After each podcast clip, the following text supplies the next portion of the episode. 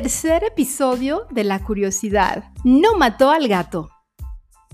Hoy platicaremos de la ansiada búsqueda de la inmortalidad. ¿A ti te gustaría ser inmortal? Mm, veamos qué decides después de esta charla.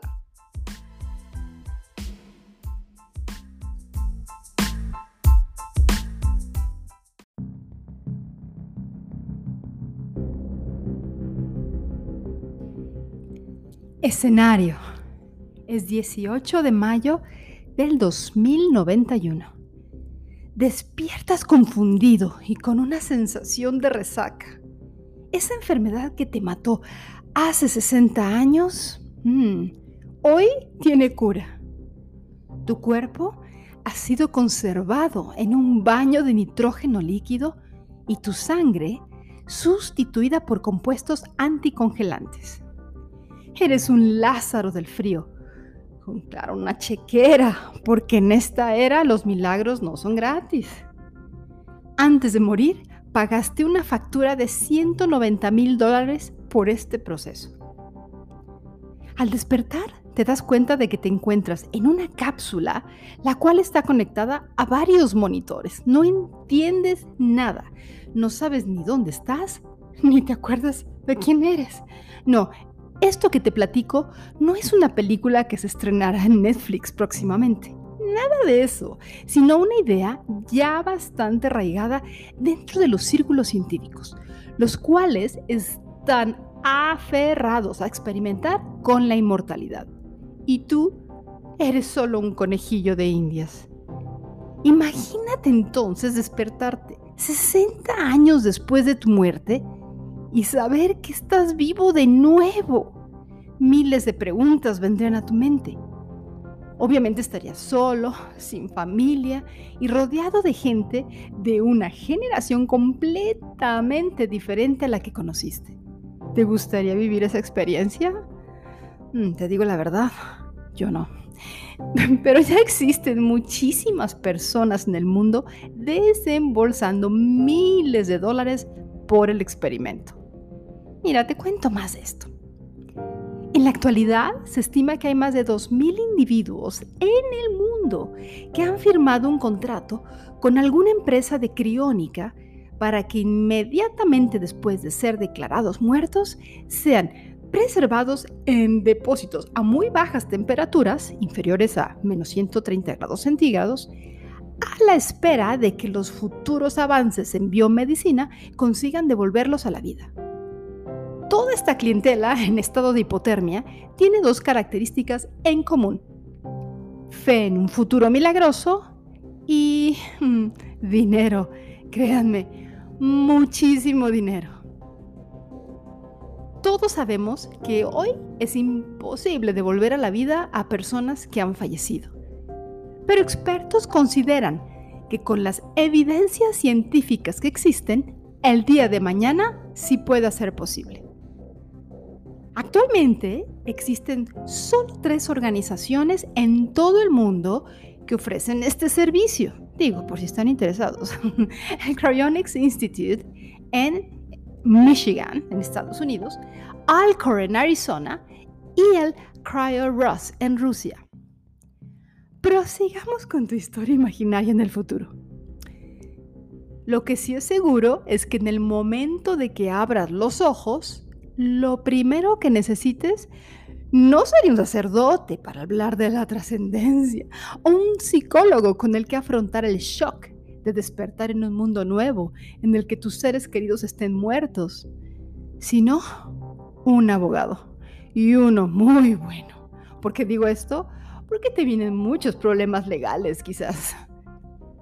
Pero bueno, no, solo los problemas legales, no es todo. Tendrías muchos problemas de dinero, salvo que hubieras enterrado en el jardín un cofre partiendo de la base de que los billetes actuales tengan curso legal en el 2091. La falta de un estatus jurídico implica su imposibilidad de recuperar ningún bien o derecho que ostentabas antes de fallecer. Te recuerdo lo del abogado. Entonces, habría que plantearse cómo podría subsistir. En caso de extrema necesidad, habría que ver si podrías reclamar el derecho a los alimentos contemplado en el Código Civil. a ¿Tus tataranietos? Oh, tataranietos. si en el caso de no poder reclamar tu patrimonio, habría que ver si antes de morir convenciste a alguna aseguradora para contratar no un seguro de vida, sino un post-mortem. Quizá alguna salida de emergencia podría encontrarse en un fondo fiduciario o conseguir heredar tu patrimonio de un descendiente lejano que lo hubiese guardado en el futuro. Mm, en fin, esto es un lío. Sería un lío más otro lío, más otro más. No, no, no. El ser humano afronta la inmortalidad desde la ciencia de dos formas.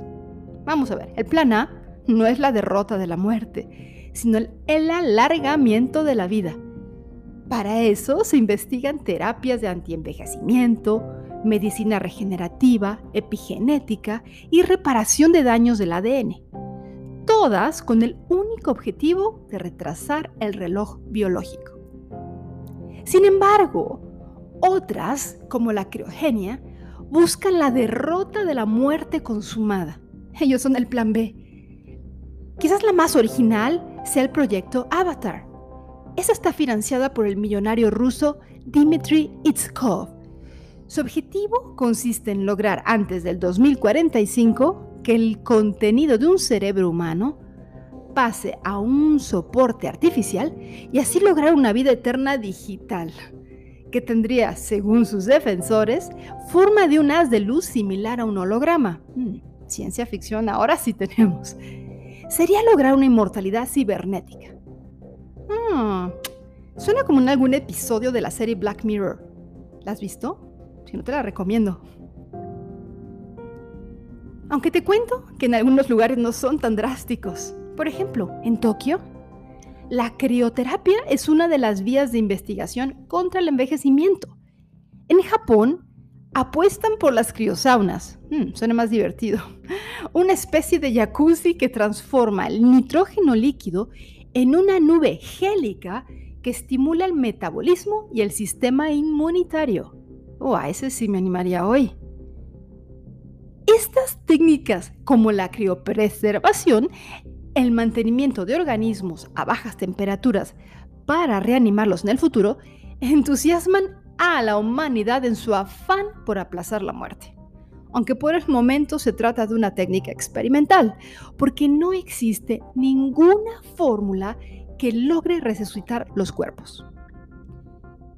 Nadie sabe muy bien lo que podría pasar si la población empezara de pronto a vivir eternamente.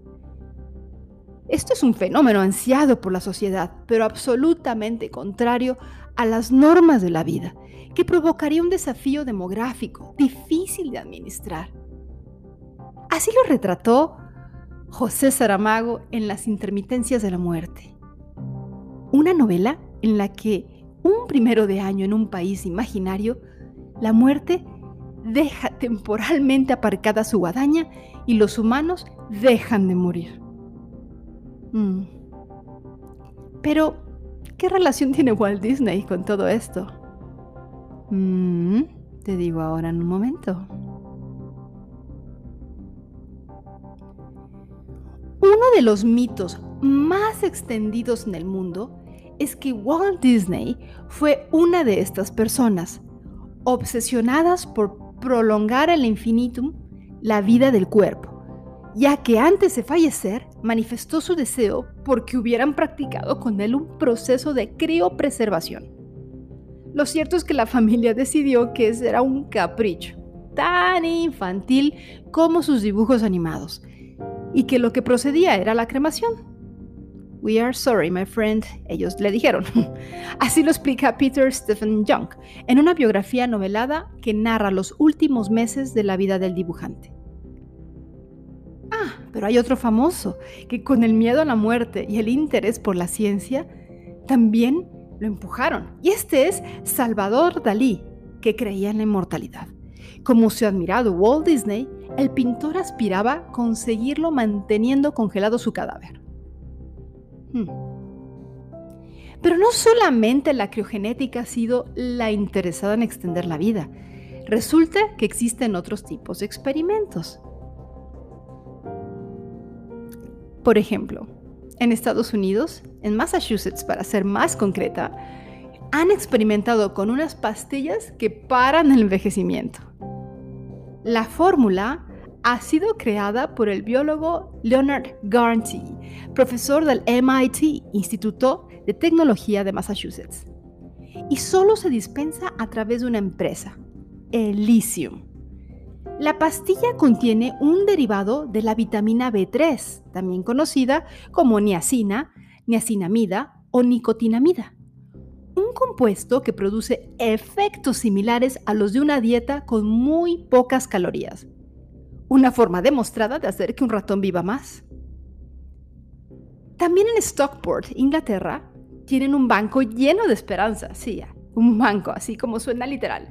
El mayor banco biológico que hay en el Reino Unido guarda 500.000 muestras de ADN de voluntarios, un material fundamental para investigar y tratar de erradicar las enfermedades genéticas.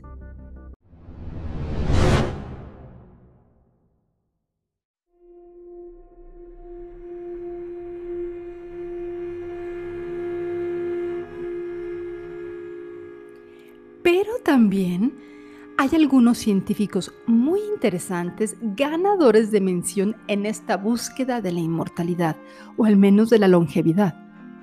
Uno es el profesor de Harvard, David Sinclair. Él lleva 25 años investigando cómo frenar el envejecimiento. Y él está probando sus fórmulas en su propio cuerpo, más le vale. Son tres sustancias las que toma. La primera es nicotinamida, que cada mañana toma una cápsula. Se trata de un compuesto que segrega el organismo de manera natural, pero con la edad se va reduciendo. Esta se encuentra en el brócoli y en los aguacates, pero no en suficiente cantidad, así que lo sintetiza en su laboratorio. También él toma medio gramo de resveratrol en polvo, un antioxidante presente en la uva, que la mezcla con yogur, porque yo creo sabe mal. Y por la noche toma una pastilla de metformina, un fármaco muy conocido para la diabetes de tipo 2. Según muchos estudios, también es efectiva contra la demencia, el cáncer, las enfermedades cardíacas y etc. Sinclair tiene el sótano de su casa lleno de estas tres moléculas. No, de momento no las vende, así que no hagan fila. No tiene permiso de las autoridades sanitarias, aunque recibe correos todos los días de gente interesada. Tampoco se fía de los suplementos que se venden por internet. Él dice que ha analizado muchos y que la mayoría no contienen lo que dicen. Hmm. Sinclair es tan reconocido y tan polémico que guarda su cuaderno de notas en una caja fuerte. La revista Time lo incluyó entre las 100 personas más influyentes. Él publicó la revista Lifespan y era el título Why We Age and Why We Don't Have to, que en español sería Tiempo de vida, por qué envejecemos y por qué no estamos obligados a hacerlo. Bueno, la traducción al español según los que lo tradujeron. en él asegura que la vejez es una enfermedad y que tiene cura. Mm, eso me recuerda a otro científico que se llama Albert de Grey, que piensa lo mismo, pero él no voy a hablar en este momento. Del que sí voy a hablar es un científico y futurista famoso llamado Raymond Kurzweil. Es un hombre muy interesante. Él tiene 60 años, pero sus pruebas médicas indican que desde el punto de vista biológico tiene 39. Él es un reconocido científico y futurista estadounidense que además de su laureado trabajo en inteligencia artificial y computación, está obsesionado con vivir indefinidamente. Ya dio el primer paso al superar a su propia expectativa de vida, que no pasaba de los 50 años, debido a que tanto su padre como su abuelo murieron prematuramente a causa de diabetes tipo 2. Carswell hasta ahora no presenta manifestación de esta ni de ninguna enfermedad relacionada con la edad. Mr. Eternity o el Señor Eternidad como se le conoce, ha logrado esto gracias a rutinas de ejercicio de bajo impacto como caminatas y bicicleta, poco estrés, meditación y una dieta baja en calorías que incluye 10 vasos de agua alcalina, 10 tazas de té verde y, escuchen esto, 150 complementos vitamínicos diarios. ¡Wow! Imagina estar cargando tantas pastillas todos los días. bueno, pero se ve que se divierte. ¿Por qué? Porque también toma algunas copas de vino tinto tiene transfusiones intravenosas de cócteles químicos semanales para complementar la receta. ¡Wow! Pero, entonces, ¿qué? ¿Vamos hacia una nueva sociedad? Hmm, solo es posible especular sobre implicaciones que podría traer para la sociedad la longevidad y aún más la inmortalidad. La mayor preocupación es que se desestabilicen muchos de los fundamentos culturales de la humanidad. Los impactos sociales podrán ser más dramáticos que en cualquiera de los anteriores cambios en la historia, con la excepción tal vez de la agricultura. En caso de que las personas alcancen un modesto promedio de vida de 120 años, que ya no estamos tan lejos, a los 60 estarían en la mitad de su vida y podrían tomar decisiones como iniciar una nueva carrera universitaria o aprender un nuevo idioma o casarse de nuevo por sexta vez. Transiciones como la de pasar de la adolescencia a la madurez se aplazarían aún más y los más ancianos conocerían a sus nietos, bisnietos, tataranietos y lo que sigue. Sin embargo, la sobrepoblación y el agotamiento de los recursos traerían grandes problemas y los debates éticos, religiosos y ecológicos serían interminables. Tampoco es seguro que la gente quiera dedicarse a trabajar más de 100 años, o si quisieras, o vivir más de 200 Solo hay que pensar también en el vértigo que produciría casarse en el momento en que un sacerdote selle la unión con un irónico hasta que la muerte los separe. ¡Oh, cielos! Pues bueno, esta fue la historia de hoy. Y en este episodio, pues no hablamos mucho de la inmortalidad. Y me encantaría saber qué piensan. Si, si pueden, por favor, entren a mi sitio de Instagram que es Jill no mató al gato. Así, Jill con G, como Gil. Jill no mató al gato. Entran a Instagram y díganme qué piensan de este episodio o de los otros episodios. Me encantará saber. Y también no sé si sepan, pero en Anchor pueden dejarme algún mensaje de voz y lo puedo yo también quizás mostrar en uno de mis episodios. Pero bueno, eh, espero algún comentario y si no, pues piensen todo lo que estoy contando para que tengan algo con qué, dormirse y analizar en la almohada. y los espero en el próximo episodio.